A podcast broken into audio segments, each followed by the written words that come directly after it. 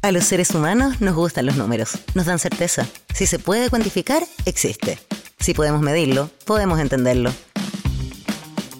Gabriela Villalobos conduce Por Plata Baila el Mono, un nuevo podcast de Radio Pauta. Si hiciéramos un ranking con los dichos más populares sobre el dinero, hay uno que claramente estaría entre los primeros tres. El dinero no hace la felicidad, pero pucha que ayuda. El valor del dinero es justamente ese. Nos ayuda a conseguir algo, bienes para vivir, servicios para enfrentar el día a día.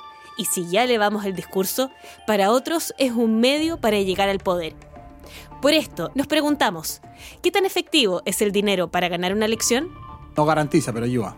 Él es Cristóbal Juneus, socio de Anholster, una consultora de Big Data que en las últimas elecciones ha analizado los resultados, cruzado cifras y definido ciertas tendencias entre los votantes, ideal para partir nuestro análisis. Yo puedo ser un mal candidato y tener mucha plata y hacerlo mal, em, gastar en radio y la gente mira tele, entonces no, lo, no tiene la efectividad. Entonces la plata no lo es todo, sino también es el mecanismo, te lo hace más fácil, tú puedes llegar a una audiencia más grande, em, de una manera más efectiva, pero la plata por sí solo ayuda, pero no garantiza. El dinero no es mágico, pero es fundamental para las campañas. Por lo mismo, hay diversos cientistas políticos y sociólogos que se han dedicado a estudiar el tema hace décadas.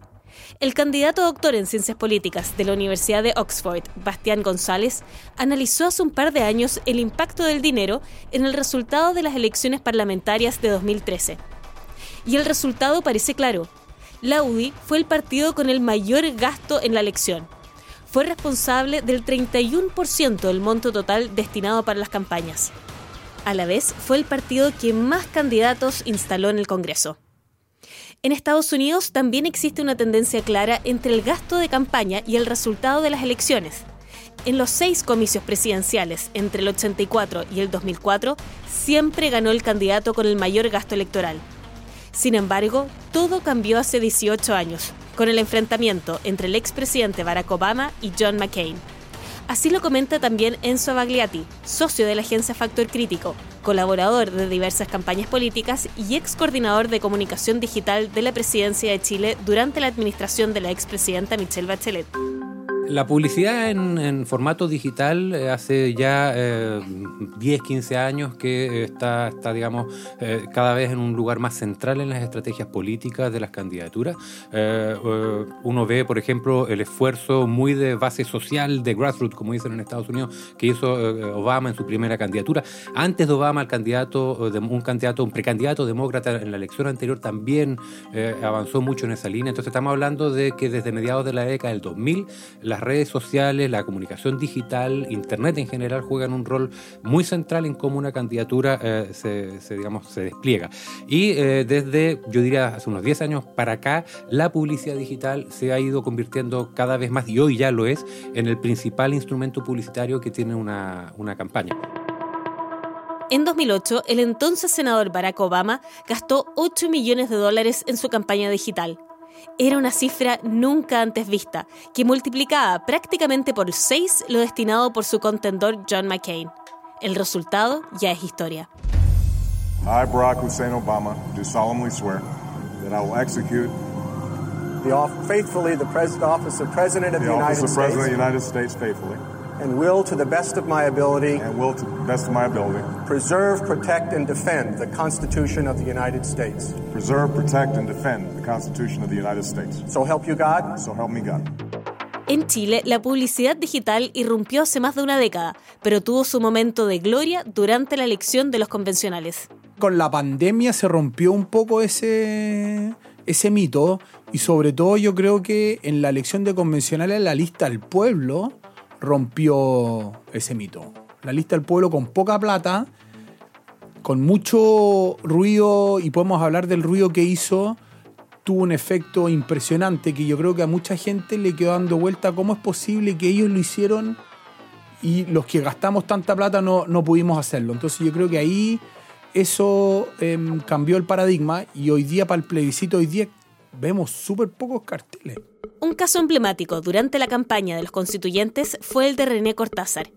El exministro postuló como candidato al Distrito 8 y destinó un total de 141 millones de pesos en su campaña. Sin embargo, no ganó. Al contrario, la totalidad de la lista del pueblo logró instalar a 24 de sus 130 candidatos en la convención, a pesar de que solo recibió aportes por 110 millones de pesos, 30 millones menos que lo que concentró en solo una campaña el exministro de C.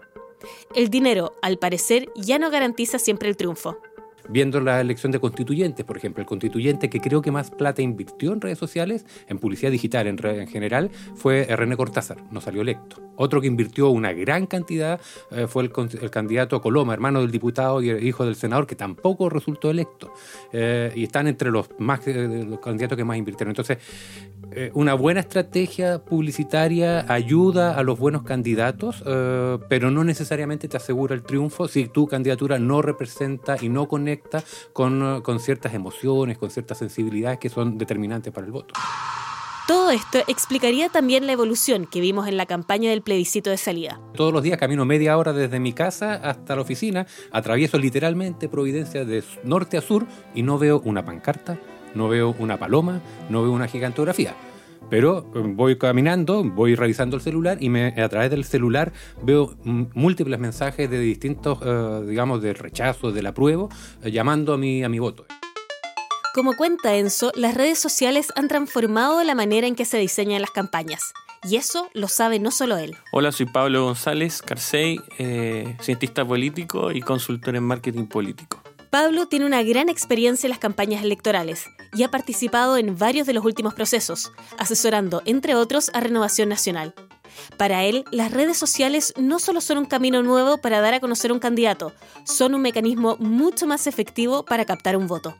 La mayor efectividad y control, a mi parecer, se logra con las redes sociales porque según las mismas estadísticas que te arroja cada campaña, tú vas viendo qué anuncio a ese grupo o segmento particular funcionó mejor. Por lo tanto, hay un grado mayor de control que un letrero estático que, fue y estuvo y quizás tú puedes decir no cayó bien porque lo rompieron, pero puede ser el comando de otra persona. En cambio, acá se ha visto últimamente también que los comandos preparan como haters, personas para ir votando la, publicidad digital, pero basta con, eh, eh, conocer al usuario para decir ya esto está mandatado por alguien.